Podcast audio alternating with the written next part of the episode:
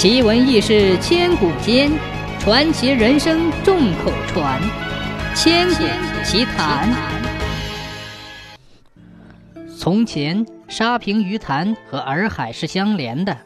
那时，鱼潭洞中住着一条修炼的千年大鱼精。大鱼精躲在洞里，只要发现有人从洞外经过，就会猛地伸出头，一口把人吞掉。后来有人知道了这里有一条大鱼精，谁也不敢从这里经过了。这下大鱼精没了食物，整天饿得肚子咕咕叫。于是大鱼精想啊想，终于想出了一个坏主意。他在鱼潭中乱滚乱蹦，由于他有妖法，经他这么一闹腾，鱼潭中掀起了浪涌，使附近地面上的洪水泛滥。霎时，田园被毁，庄稼被淹，人们倾家荡产，流离失所。怎样才能使大鱼精不兴风作浪呢？于是，人们真诚地向鱼精跪拜祈求。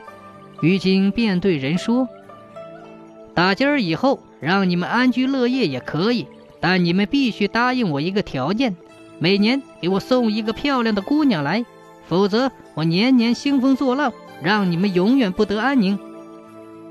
人们别无他法，为了不让鱼精把附近的村庄都毁掉，只好答应了鱼精的要求。从此，附近村庄的老百姓可就苦了，每年都要给鱼精送姑娘。村里轮到谁家出姑娘，谁家就会传出撕心裂肺的痛苦声。这一年，一个叫阿凤的姑娘将要被送给鱼精。阿凤姑娘心灵手巧，非常能干。这时，她已和一个打鱼为生的小伙子定了终身。打鱼郎怎么能让自己心爱的姑娘去喂鱼呢？打鱼郎从小就在水边长大，练就了一身好水性。他能抓住水中的游鱼，擒住海底的蛟龙。为了不让心上人遭受不幸，勇敢的打鱼郎决心带上鱼叉。到鱼潭洞里将鱼精杀死，为乡亲们除害。大鱼郎带上几个强壮的小伙子，在洞的最深处找到了鱼精。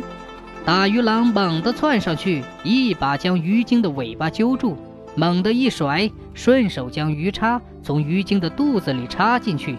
叉子穿过鱼精的五脏，竟从嘴巴里出来了。这样，鱼精乖乖的就被制服了。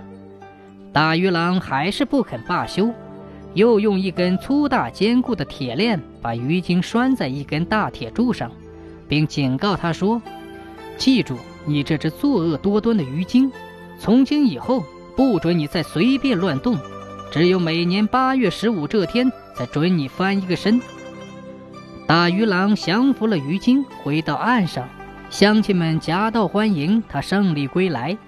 欢天喜地庆贺他为民除一大害。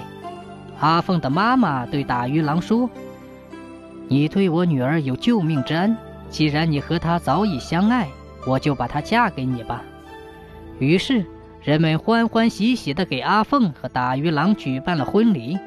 从此没有了鱼精的侵扰，人们过上了安居乐业的日子。